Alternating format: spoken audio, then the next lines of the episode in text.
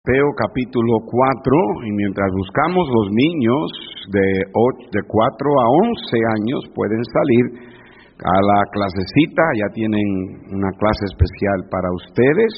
Todos los niños y las niñas, allá la hermana Noelia tiene un buen tiempo para todos ustedes. All right. Y leeremos versículos del 1 al 11 Puestos de pies, hermanos, para la lectura de la palabra del Señor, Mateo capítulo 4. Espero que allá en YouTube Land esté mejor la transmisión. Según tengo entendido, algunos están teniendo dificultad en escucharlo bien. Parece que esta cámara no está este, coordinada de lo mejor, a lo mejor un poquito.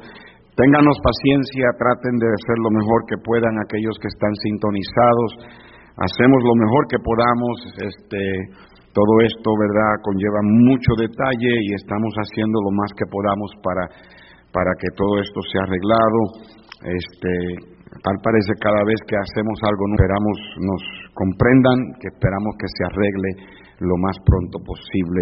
Yo voy a leer el primer verso y ustedes conmigo el segundo de Mateo 4 y así nos alternamos hasta el verso 11. Entonces Jesús fue llevado por el Espíritu, hubo hambre, y vino a él el tentador y le dijo, si eres hijo de Dios, di que estas piedras se conviertan en pan. Él respondió y dijo, escrito está, no solo de pan vivirá el hombre, sino de toda palabra que sale de la boca de Dios. Entonces el diablo lo llevó, le llevó a la santa ciudad y le puso sobre el pináculo del templo y le dijo, si eres hijo de Dios, échate abajo, porque escrito está, a sus ángeles mandará acerca de ti, y en sus manos te sostendrán, para que no tropieces con tu pie en piedra. Jesús le dijo, escrito está también, no tentarás al Señor tu Dios. Otra vez le llevó el diablo a un monte muy alto y le mostró todos los reinos del mundo y la gloria de ellos. Y le dijo, todo esto te daré si postrado me adorares. Entonces Jesús le dijo, vete Satanás, porque escrito está, al Señor tu Dios adorarás y a Él solo servirás. Todos, el diablo entonces le dejó y he aquí vinieron ángeles Gracias por tu palabra y es ahora cuando viene la parte del servicio en la que dedicamos a predicarla. Yo te pido, Señor, que una vez más, como cada domingo haces, Señor, te reúnas con nosotros y nos hables a través de la predicación. Esto es lo que tú escogiste, Señor, la locura. Mucha gente cree que estamos locos porque venimos a la iglesia a escuchar a alguien hablar de este libro, que para muchos es simplemente un libro escrito por hombres. Pero nosotros sabemos que no es simplemente un libro, es un libro que está inspirado, tiene el aliento de Dios.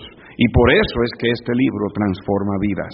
Por eso es que este libro nos ayuda a vivir la vida cristiana. Es lámpara a nuestro pie, es lumbrera a nuestro camino. Y ahora, Señor, regresamos a la iglesia, como cada domingo hacemos, para escucharla. La fe viene por el oír y el oír por la palabra. Bendice pues, te pido, una vez más, Señor, como siempre hago, te suplico por el perdón de mis pecados, te suplico que me escondas detrás de tu bendita cruz y que con tu manto de gracia me cubras para ser un instrumento en tus manos, para que seas tú el que hables por medio de los, labios de este siervo indigno. Y Señor, te daré la honra y la gloria.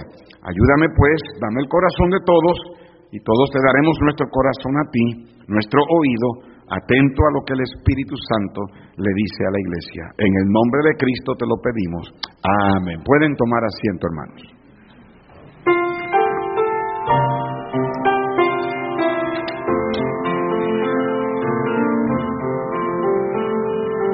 ¿Quién buscas tu María por la tumba? Jesús en Nazareno quien murió. Buscas por los muertos al que vive. No temes, pues resucitado está.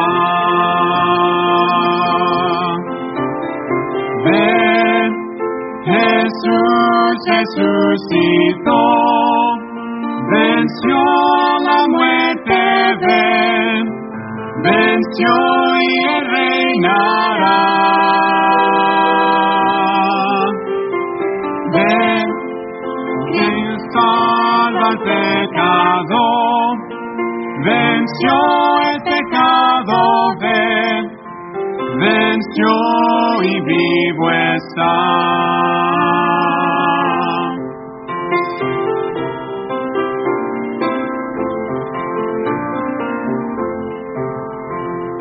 Amigo, si tú buscas a mi Cristo, te ruego que no tardes en orar. Pronto Cristo el Rey vendrán los cielos. No esperas hasta el día del Señor. Ven, Jesús resucitó, venció la muerte, ven, venció y reinará. Ven, Cristo es salva al pecado, venció el pecado, ven, venció y vivo está. Ven, Jesús resucitó, venció la muerte, ven, venció y reinará.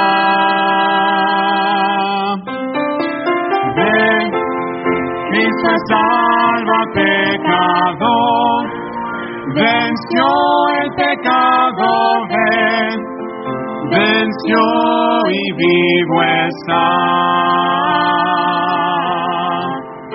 Venció y vivo está.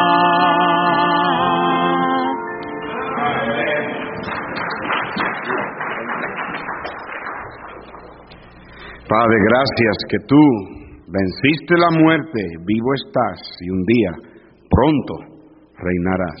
Sé conmigo ahora, oh Dios, dame tu poder, por favor, lléname de ti, vacíame de mí. Te lo pido en el nombre de Cristo Jesús. Amén.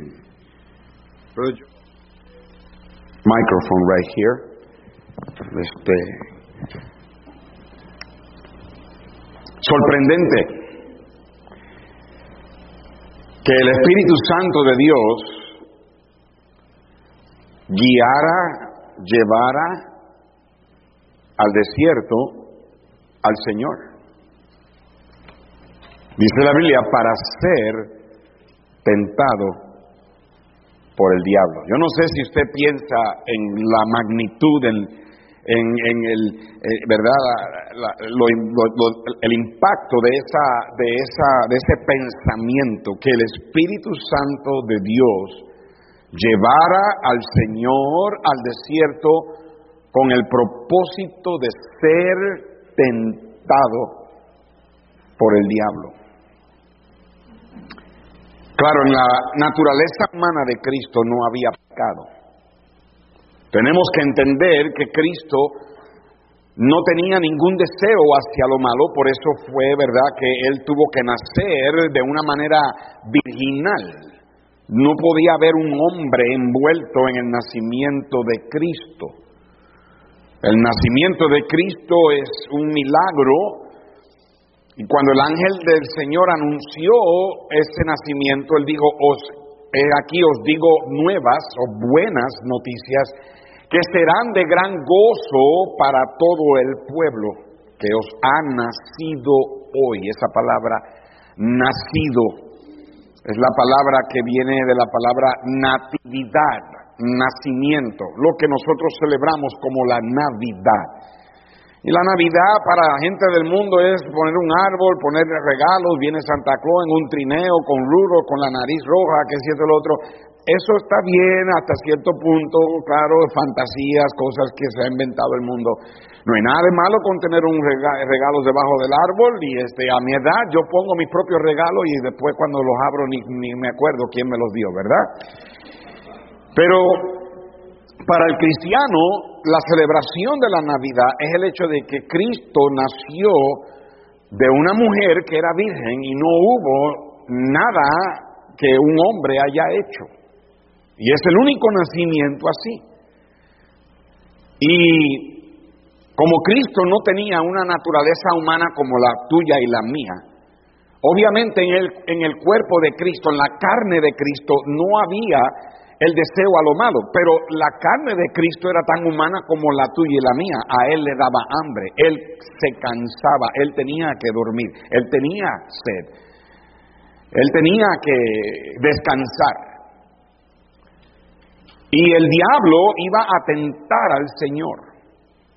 Obviamente tratando de lograr de que el propósito divino de Jesús venir a la tierra fuera completamente nulificado o anulado, donde la salvación de la, de la raza humana hubiese sido imposible, todos nosotros ahora mismo estuviéramos rumbo al, al infierno.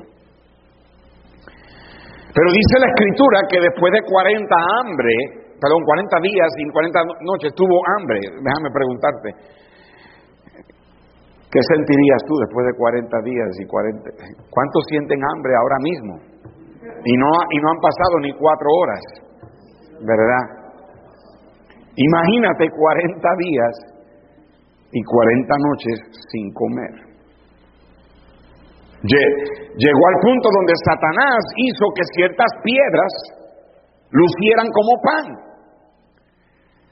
Este, yo estaba cuidando mi, mi dieta, algunos de ustedes saben, eh, llevo ya cuatro meses y ya, ya he rebajado 25 libras y todavía me faltan unas 12 más para llegar al, al, al, peso que quiero llegar porque fui a la doctora y esa doctora, tras que le pago, me dijo que estaba gordo.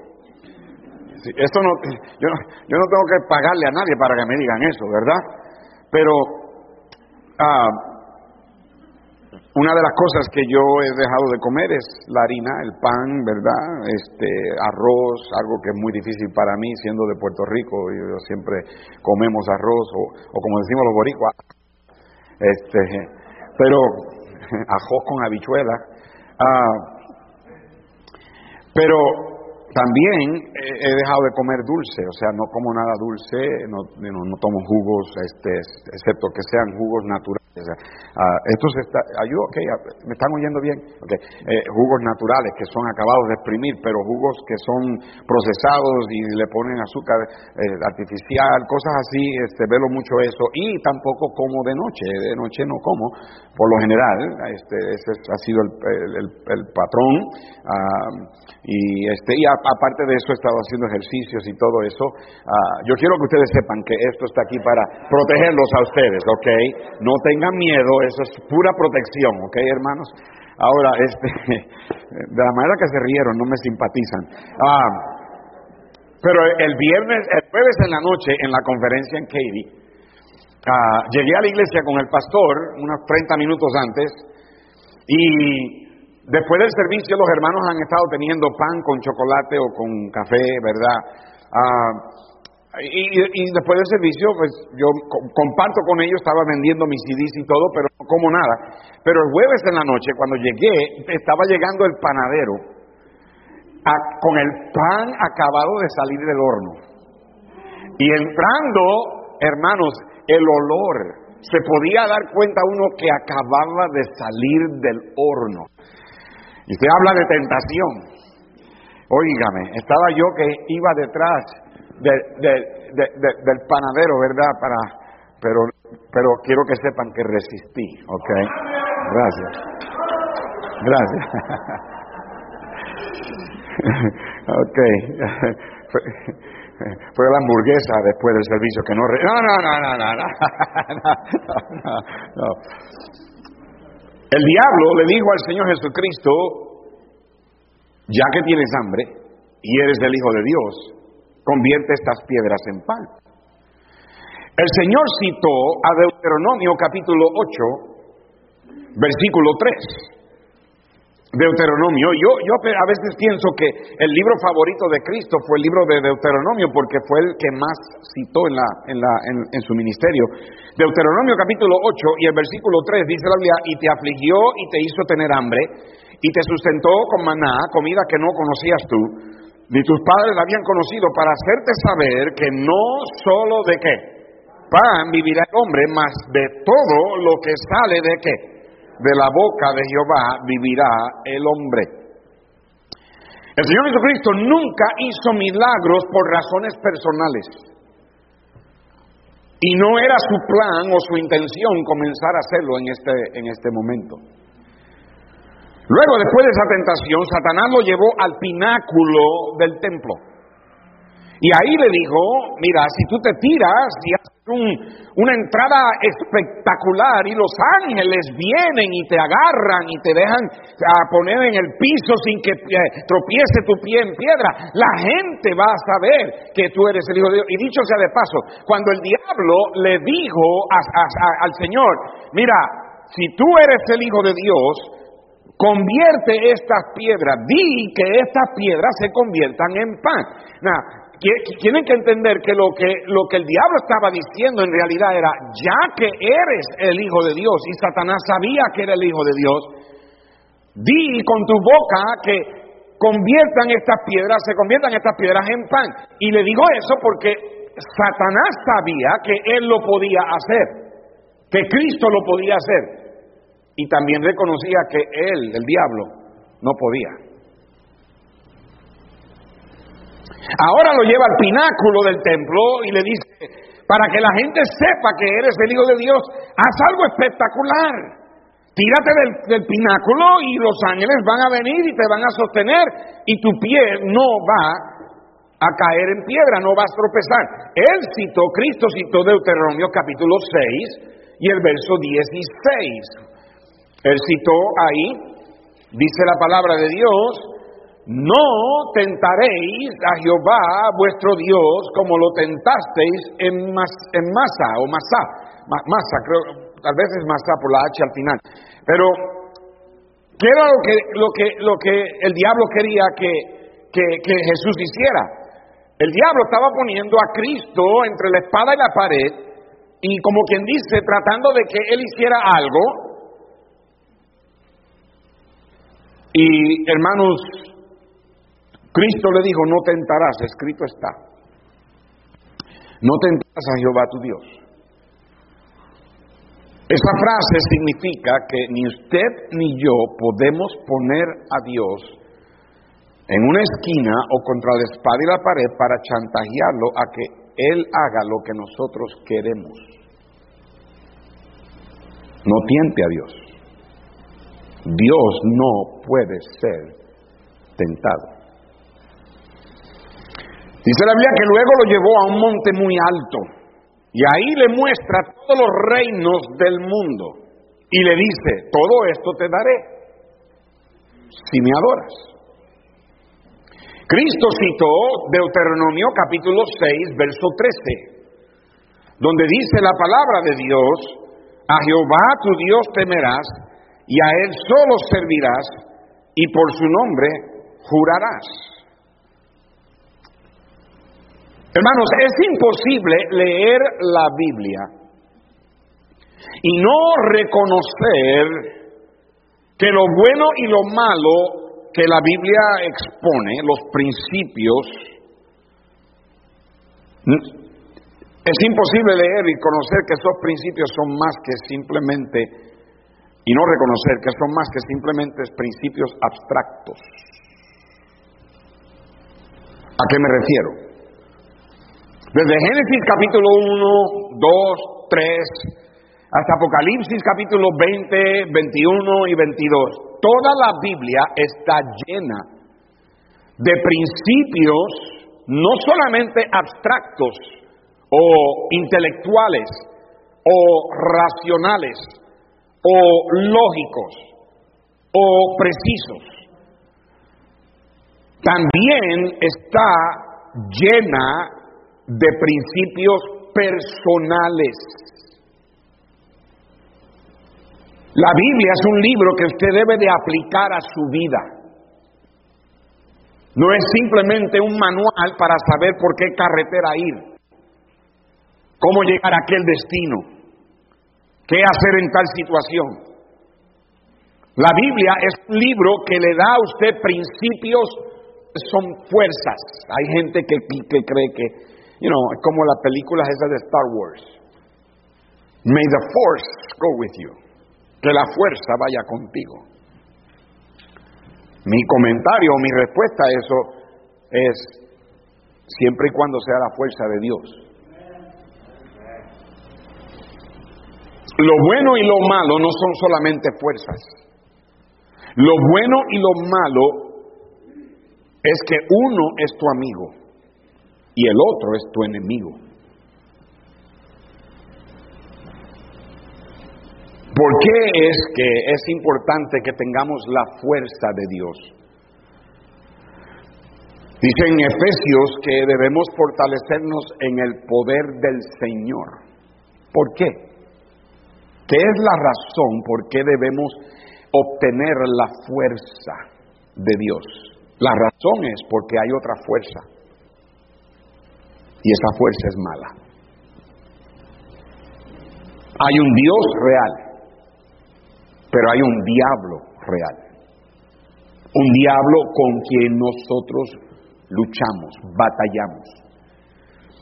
Y yo les digo esto porque muchos piensan que Satanás es un personaje que viene a, a, ti este, como si fuese un muñequito vestido de rojo, con dos cuernitos arriba y humito saliéndole por las orejas y un garfio y una cola.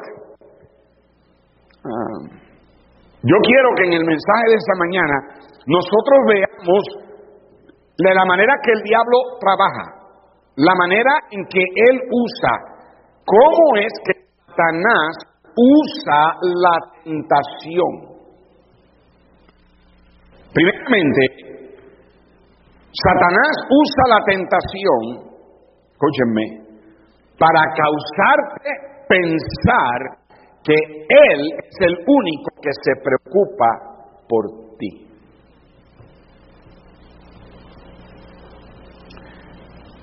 Bueno, lo digo, Satanás usa la tentación para hacerte o causarte pensar que Él, el diablo, es el único que se preocupa por ti. Satanás no viene a ti con un garfio vestido de rojo, Él, diciéndote a ti que le sigas al infierno. No, la Biblia dice que Satanás se viste como qué? Ángel de luz. Él viene como alguien que te hace pensar que Él está interesado en ti. Lo hizo con Cristo cuando le ofreció algo de comer. Cristo llevaba 40 días sin comer y le dio hambre. Y cuando él le dijo a Cristo que convirtiera las piedras en pan, él estaba reconociendo que Cristo tenía el poder para hacerlo y que él no lo tenía. Y la tentación fue con comida, algo que te satisface. De la misma manera que fue la primera tentación en el huerto del Edén cuando él tentó a Eva. Satanás te hace pensar que Él quiere que tú estés satisfecho. Satanás no te dice que Él quiere atormentarte en el infierno para siempre. Él te dice, mira, tú estás aquí en la tierra y mereces que seas feliz y que tus necesidades sean mitigadas. Tiempo atrás un hombre estaba todo tatuado, todo tatuado y con un collar, ¿verdad? Una cadena. Y en la cadena tenía una figura de una, uh, era una figura pornográfica, perversa. Literalmente una ofensa a cualquier persona que lo viera. Obviamente la, la persona se daría cuenta de que lo que él estaba enseñando en, ese, en esa figura, en esa cadena, era una perversión al, al acto íntimo entre un hombre y una mujer, casados. Y ese hombre lo que estaba diciendo con esa manera de él vestir era que Satanás le estaba satisfaciendo a él. Y por eso él vivía honrándolo a él. En el huerto del Edén, cuando el diablo vino a de Eva, le preguntó, como quien dice, si verdaderamente Dios los estaba satisfaciendo a ellos.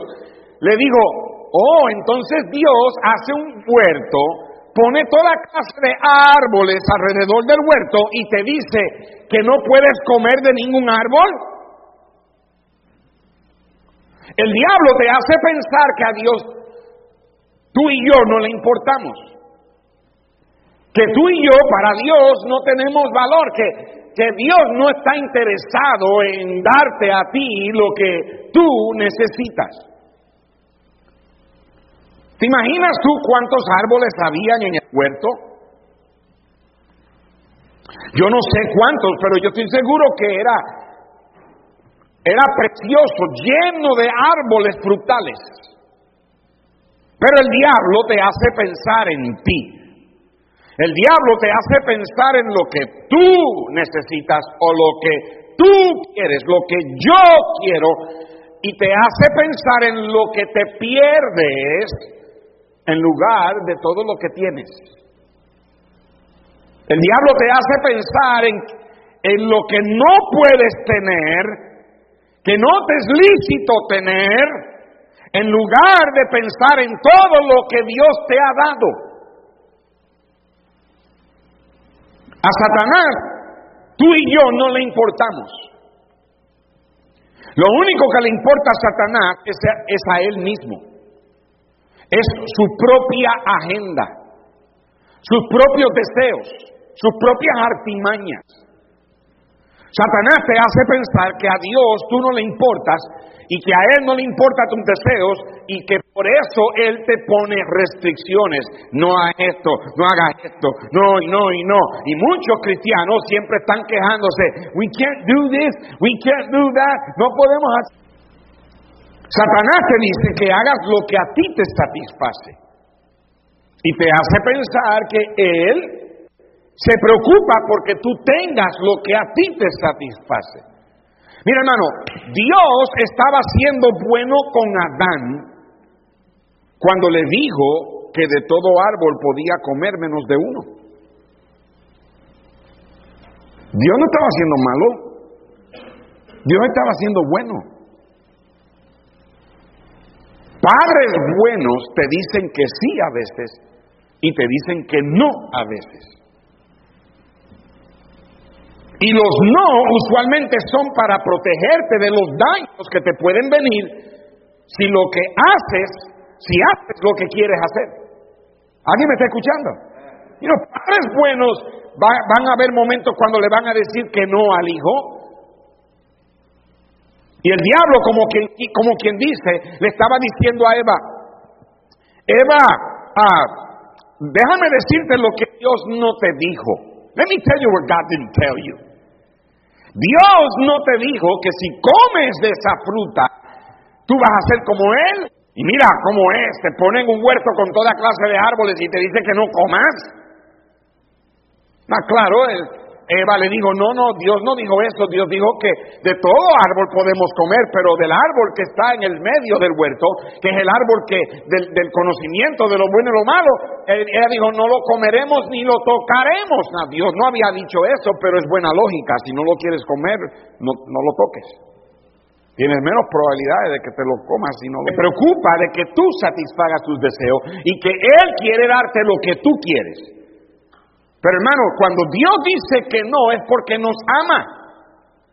¿Alguien me escuchó?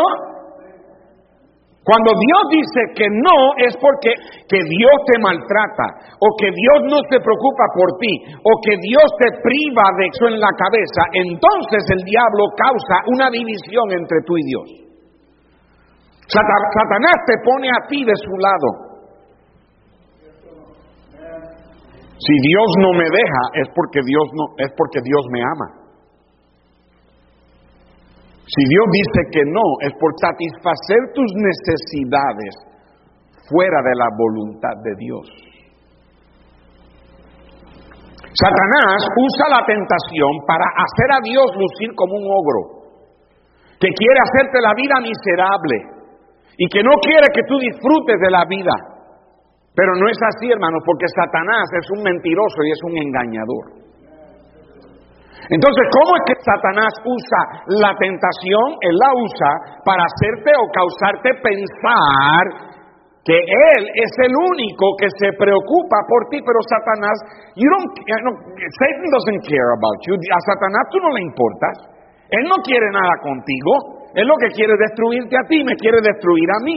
Y todo lo que usa para en la tentación siempre lo usa para hacerte pensar que él está preocupado por ti, que él le importa tu vida, pero no, él es un mentiroso y a él tú y yo no le importamos. Número dos, ¿cómo es que Satanás usa la tentación? Número dos, usa la tentación para intercambiar algo contigo. He wants to exchange. Si Satanás se preocupara verdaderamente por ti, Satanás te daría lo que Él tiene para ti, te lo daría gratis y sin pedirte nada de regreso. Eso fue lo que Dios hizo, que dio a su Hijo unigénito para salvarnos. Y todo es gratis para nosotros, pero Él fue el que pagó el precio. Pero Satanás no, Satanás cuando te tienta, él quiere intercambiar algo contigo. ¿A qué me refiero? Mira lo que le digo a Cristo en la tercera tentación, cuando él lo llevó al monte alto, y en el versículo 9 le dijo, todo esto te daré si tú, postrado, me adoras. Jesús nunca argumentó con lo que Satanás le dijo. De hecho, en Lucas capítulo 4 tenemos una mejor explicación o un comentario de Mateo 4. En Lucas capítulo 4, verso 6, dice la Biblia que el diablo le dijo esto a Cristo, a ti te daré toda esta potestad y la gloria de ellos, porque a mí me ha sido entregada y a quien quiero la doy. Cristo nunca argumentó con el diablo. Cristo sabía que el diablo es el, la autoridad sobre este mundo. Tiene que entender que cuando Dios creó a Adán y a Eva, Dios puso a Adán sobre toda la creación. Dios le dijo a Adán, todo está bajo tus pies. Aún los, lo, único que estaba por encima de él eran los ángeles. Cuando, cuando Adán pecó, Adán cedió esa autoridad. Adán, como quien dice, le dio a Satanás el control de todo. Ese fue el precio que, eh, que, que Adán pecó por haber traído el pecado al mundo. Satanás lo que quiere hacer es intercambiar contigo. Pero siempre que Satanás intercambia algo contigo, él no intercambia nada a menos que lo que tú le des es algo más valioso que lo que Él te da.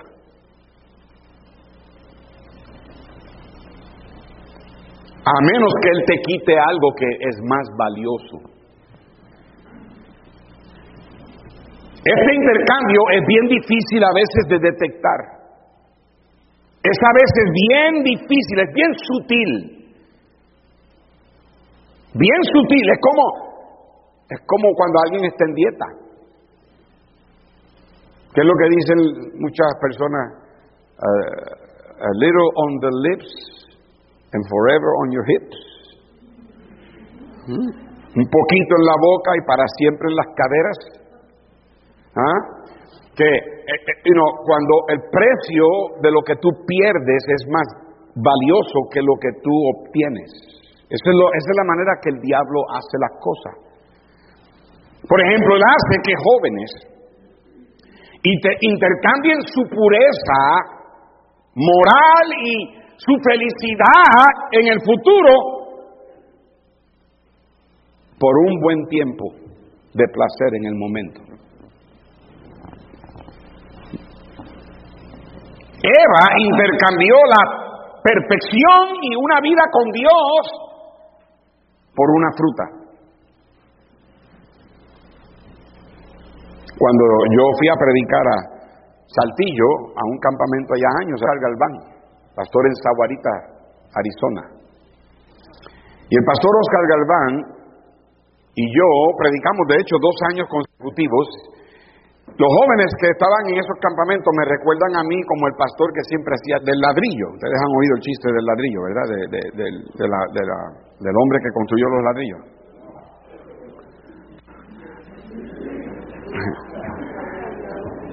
Este hombre fue a que quiso construir casa y le sobró un ladrillo. Y como no sabía qué hacer con el ladrillo, lo agarró y lo tiró y lo botó. Está medio soñoliento, ¿ok? okay. Atienda. Este hombre quiso, con, como no sabía qué hacer con el ladrillo, lo, agarró y lo tiró. Ustedes necesitan. Una le dice a la, a la otra rana, cuidado con ese truck. Y la otra dice, ¿cuál? A ese sí Este señor iba a abordar el avión y se sentó en la, en el entonces el avión despega y en aquellos tiempos podían fumar cuando dieron el permiso para fumar. El señor que estaba al lado de la ventana sacó un cigarro, que le quitó el, cigarro de la, de la boca y lo tiró por la ventana. El hombre la miró ahí y dijo, oye, ¿cómo usted se atreve? Agarró el perro y lo tiró por la ventana. Y cuando el avión aterrizó y salieron del avión, venía el perrito corriendo hacia la señora y adivina qué traía. El ladrillo. Ok, seguimos. El hermano Galván predicó un mensaje y mandó a una muchacha a venir a la plataforma y le dio un mango porque no encontraron una manse hombre hasta dormido come. Y el pastor Barbosa le dijo, no, es que estoy aquí con el, con el hermano Dani. Yo digo, hola, aquí está el ladrillo, ¡eh! Aquí está el mango. Y así nos conocemos, nos mandamos texto, oye, el, ladrillo te manda. O él está predicando en algún lugar donde yo voy a ir a predicar después. Y él le, le dice al pastor, dile al hermano Ortiz, dile que el mango le manda saludos al ladrillo. Yo no sé qué tiene que ver esto con el mensaje, pero anyway. Eva intercambió la perfección por una fruta. Sansón intercambió una vida de uso por Dios por el placer temporero con Dalila. Esaú intercambió la bendición de Dios por un potaje. Y escúcheme bien, cuando tú intercambias con el diablo, tú siempre terminas perdiendo más que lo que tenías en mente perder. Alguien dijo que el pecado te lleva más lejos de lo que tú quieres ir te cuesta más de lo que tú quieres pagar y te retiene más de lo que tú quieres estar. Sin will take you uh, further than you want to go, will cost you more than you want to pay, and will keep you longer than you want to stay. Todas las manzanas del diablo tienen gusanos y por dentro están podridas. Aunque intercambien sus convicciones, por la aceptación del mundo y las cosas del mundo y han perdido el poder del Espíritu Santo sobre esa iglesia. Si la iglesia, hermanos, es como el mundo, entonces ¿qué tenemos nosotros que ofrecerle al mundo? Si somos el mundo, estamos supuestos a alumbrar en la oscuridad. El libro de Juan dice que los hombres aman la tiniebla porque sus obras son malas. Este mundo está en tiniebla y nosotros somos la luz que debe iluminar al mundo. Estamos supuestos a ser peculiares, estamos supuestos a ser diferentes, estamos supuestos a ser distintos. ¿Qué hay ahora mismo en tu vida que es diferente a lo que el mundo tiene? Porque si no hay nada diferente, entonces tú no eres un buen cristiano. Hay algo malo con tu cristianismo. Nosotros no solamente ofrecemos un nuevo o un, destino diferente, nosotros no solamente estamos ofreciendo el cielo en lugar del infierno, como cristianos estamos también ofreciendo una manera diferente de vivir. Por eso es que la vestimenta debe ser diferente a la del mundo. Por eso es que el hablar debe ser diferente al hablar del mundo. Por eso es que la música debe ser diferente a la música del mundo. Por eso es que el entretenimiento debe ser diferente al entretenimiento del mundo. Por eso es que la conducta debe ser diferente a la conducta del mundo. Por eso es que la mentalidad del cristiano debe ser diferente a la del mundo. La educación del cristiano diferente a la del mundo. La creencia diferente a la del mundo. La filosofía diferente a la del mundo. Y alguien diga amén. Estamos en el mundo, pero no somos de este mundo. ¿Qué dice Romanos capítulo 12, versículo 1? Dice la Biblia, así que hermanos, os ruego por las misericordias de Dios, que presentéis vuestros cuerpos en sacrificio vivo, santo, agradable a Dios, que es vuestro culto racional, y no os conforméis a este qué? Siglo, la palabra siglo ahí es la palabra cosmos en el griego, que significa mundo. Eh, de ahí sacamos la palabra cosmético, el arreglo, el, el sistema de este mundo. No os conforméis a este sistema, a, esta, a este arreglo, a esta manera de pensar. No te conformes, no te amoldees, sino transformaos por medio de la renovación de vuestro entendimiento para que comprobéis cuál sea la buena voluntad de Dios, agradable y perfecta. Pero el mundo quiere que nos conformemos. El diablo usa la tentación para intercambiar contigo algo. Pero siempre que lo hace, a ti te va a costar más.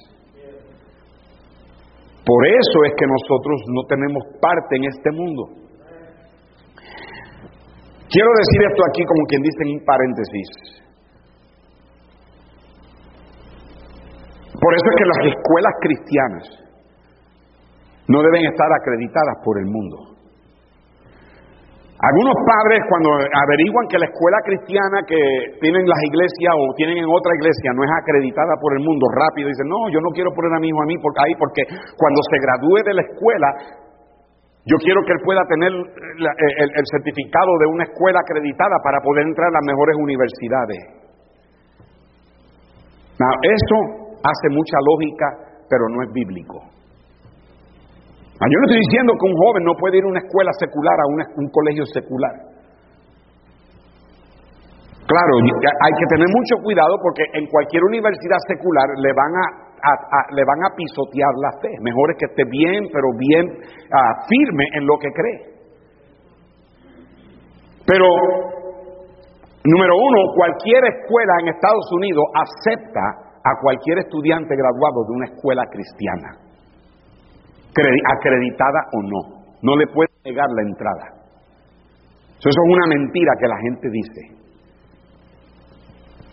El pastor Hernán Cortés, mi pastor allá en Puerto Rico, recuerdo cuando él peleó, él luchó, él iba al Capitolio, él hizo, él pagó el precio, él fue el pionero que hizo que el gobierno de Puerto Rico, que quería, no quería dar permiso a las iglesias a tener escuelas cristianas y que las escuelas cristianas tenían que estar acreditadas por el gobierno. Quiere decir que el, el gobierno dictaba lo que ellos enseñaban, el currículo. Quiere decir que cualquier maestro que fuera ateo y aplicara a trabajar trabajar ahí o que fuera un inmoral y perverso, aplicar a trabajar ahí, la iglesia no podía decirle que no. Y, eso hay una separación. En la Biblia siempre ha habido una separación entre el gobierno y la iglesia. El gobierno no tiene que estar metiendo las narices en las cosas de la iglesia. Yo estaba, tuve una reunión esta semana acerca de los trámite, ¿verdad? De las cosas que la iglesia tiene que estar preparada para, para este, hacer un préstamo y todo eso. Y una de las cosas que voy a hacer es que voy a, mandar a auditar la iglesia. Vamos a, a emplear una, una compañía de auditoría, an audit firm, establecida con su licencia y todo para que le hagan una auditoría a la iglesia. Y gracias a Dios nosotros tenemos aquí recibos para todo. Aquí no se gasta un, centavo sin tener un recibo, si no, si no, tiene algo que comprueba la razón por la compra, para quién y nunca hemos estado tarde y vamos a hacer una auditoría.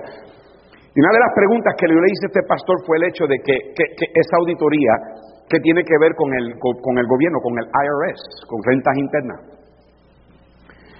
Y él dijo nada. Y una de las cosas que este pastor me, dijo a mí fue, el IRS no le gusta reconocer que las iglesias son de exención contributiva. Hay una organización que la IRS tiene para organizaciones que dan dinero o pueden recibir dinero o a gente que quiere dar dinero que le llaman lo que llaman la 501c3, 501c3. Nosotros como iglesia somos 501c3. Al, gobierno del IRS no le gusta que las iglesias no llenen la, la aplicación para el 501c3, no le gusta. Técnicamente no aparecemos en la lista de los 501c3 businesses.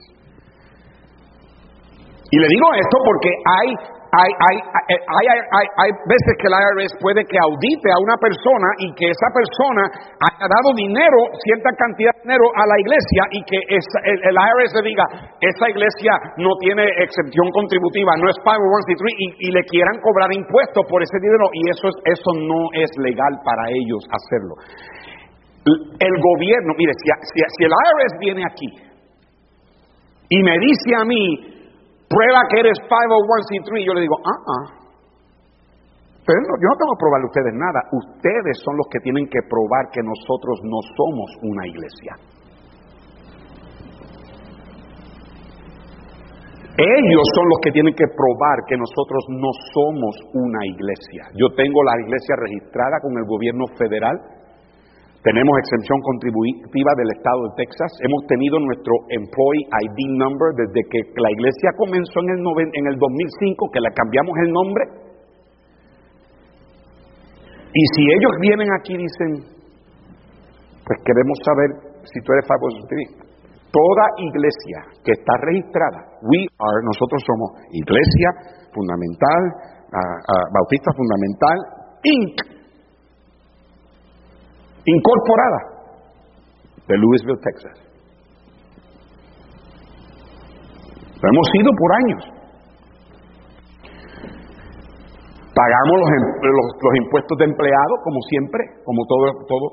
Cada tres meses tenemos una compañía que hace los salarios y cada tres meses ellos mandan el impuesto de esta iglesia por el empleado.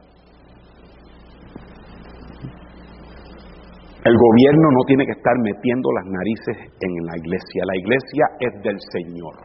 yo entiendo que hay personas, hay pastores que lamentablemente tienen dedos chilangos y han hecho cosas ilegales en la iglesia y esconden. Eso no es tampoco correcto. Por eso es que yo no tengo mi firma en, el, en, la, en la cuenta, mi nombre no aparece en la cuenta de cheque, aparece el de René Ríos. Si algo pasa, él va preso. Y yo le prometí a él que lo visito. Y el hermano Gutiérrez va preso. Y yo le prometí a él que yo lo visito. Y la hermana Araceli va presa. Y yo le prometí que a ella yo la voy a visitar también y Roberta va presa. Y yo voy a pelear para que la saquen.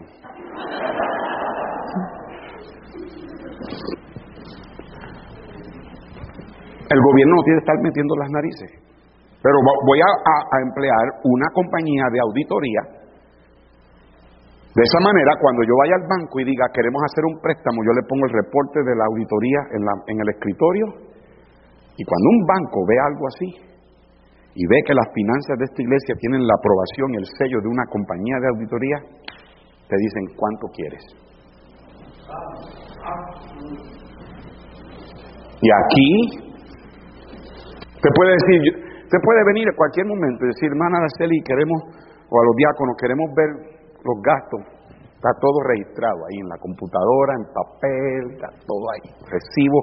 How many years? ¿Ah? Tenemos récord de todo, sea, pero we keep record of receipts for siete años. Hasta siete años. Usualmente el banco pide tres. El pastor Hernán peleó y peleó y peleó porque el gobierno no podía estar diciéndole a la, a la escuela cristiana que el, que el hombre vino del chango. Y no queremos al, gobierno diciéndonos a nosotros, y, no, me, no me extrañaría que si YouTube agarra esto, lo más probable es que los... Lo más probable es que censoran este sermón. Y si me meten preso, ¿tú me visitas? ¿No? Ok.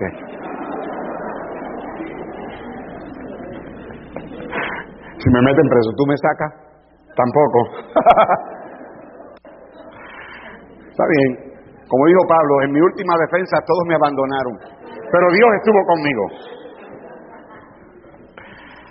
Toda educación está supuesta a lavar el cerebro. Escúcheme, toda educación está supuesta a lavar el cerebro. Lo que pasa es que nosotros la lavamos con la pura agua de la palabra de Dios. El mundo usa la impura del humanismo.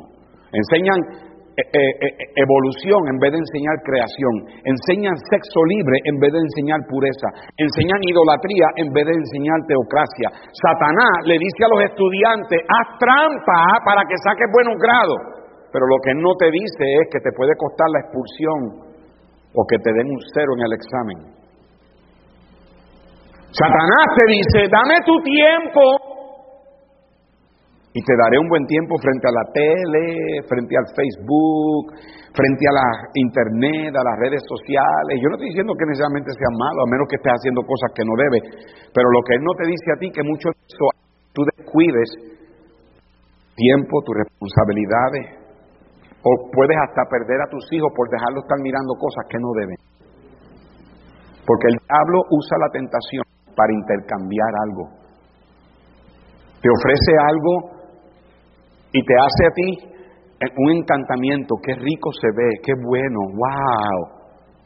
Pero no te das cuenta de que cuando tú intercambias, lo que te cuesta a ti más adelante va a ser mucho más de lo que tú pensabas. ¿Ya? Y número tres, Satanás usa la tentación para que sacrifiques el futuro en el altar de lo inmediato. ¿Qué fue lo que en Mateo 4 ¿Qué fue lo que el diablo le dijo a Cristo? Él le dijo, todo esto te daré si postrado ante mí me adoras. ¿Ah? Todas las tentaciones del diablo tienen algo en común. Ahora. Convierte las piedras en pan. Ahora. Prueba que eres el Hijo de Dios. Ahora. Adórame. Ahora. Y hermanos, todas las tentaciones que le vinieron a Cristo fue un sacrificio del futuro. ¿Por qué? Porque Cristo eventualmente comió. Cristo eventualmente probó que él era el Hijo de Dios. Tú lees el libro de Juan, al final, yo no lo, voy a, no lo voy a leer ahora, pero al final el libro de Juan dice que todos estos milagros sucedieron para que Él probara que Él es el Hijo de Dios. Y Cristo eventualmente va a reinar.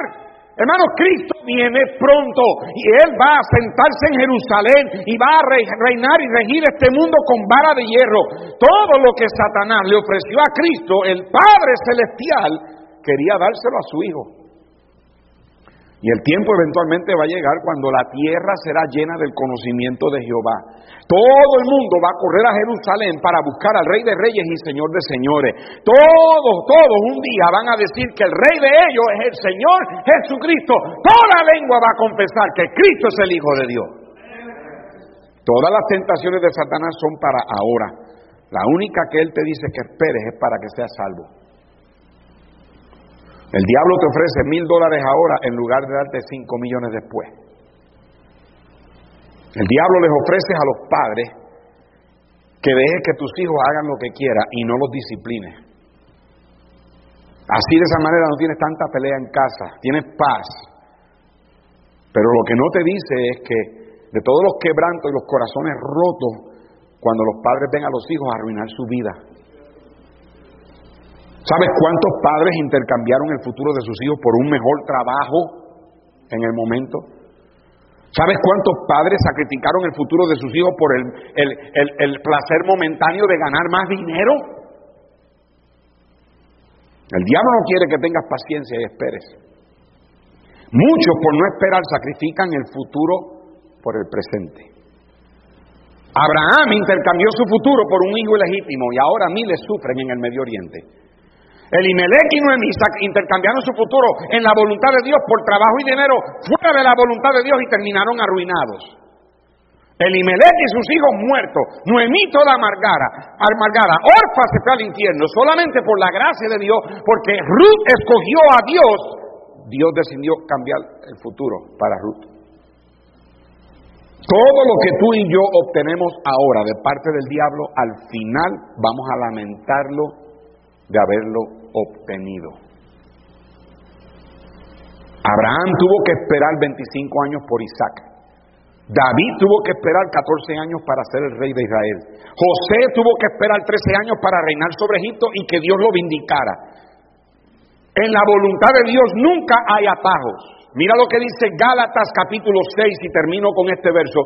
Gálatas el capítulo 6 y en el, versículo 9 dice la, escritura, no nos cansemos pues de hacer bien porque a su tiempo que si no desmayamos.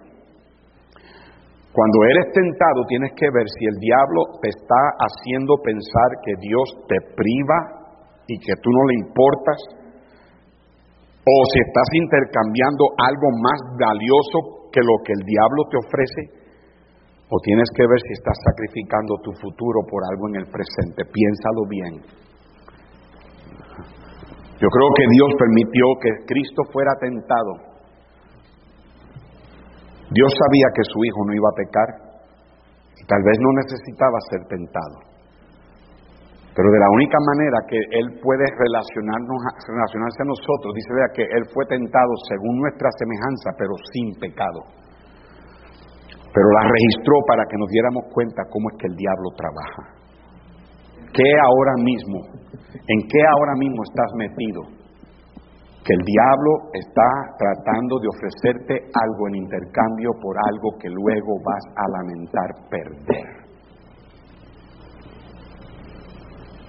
Te hace pensar que lo que tú quieres es, tú lo puedes tener, es, olvídate si Dios dice que no, Dios siempre está diciendo que no, en esa iglesia siempre dicen que no, el pastor siempre dice que no, mis padres siempre dicen que no, ya yo estoy cansado de los no, yo quiero hacer lo que yo quiero, ya yo quiero satisfacerme, yo, what's wrong, ¿Qué, qué hay de malo con esto? ¿Qué hay de malo con esto? Los no de Dios son porque Él te ama. Y mira a ver si estás al borde de sacrificar la bendición de Dios allá por tener un poco de placer hoy. Padre Señor, gracias por tu palabra.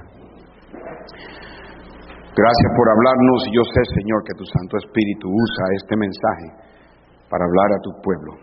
Pedimos, Señor, que abra nuestros ojos y nos hagas ver, Padre Santo, las artimañas las maquinaciones no las debemos ignorar. Debemos estar pendiente, velando, porque el diablo como león rugiente anda buscando a quien devorar. No tenemos suficiente sentido común para darnos cuenta de que este mundo se está poniendo peor y peor y el cristiano que se deja llevar por este mundo va a terminar mal. No es fácil ser cristiano en estos días, no es fácil tener que pararse por lo que es correcto. Y Padre, yo te pido que tú nos ayudes, danos fuerza, Cuídanos, protégenos. No somos capaces de enfrentarnos al diablo, pero ayúdanos a ponernos la armadura de Dios. Gracias por todo, Señor, por lo bueno que eres. Así con las cabezas inclinadas, Dios les bendiga. Vamos, Dios, rapidito.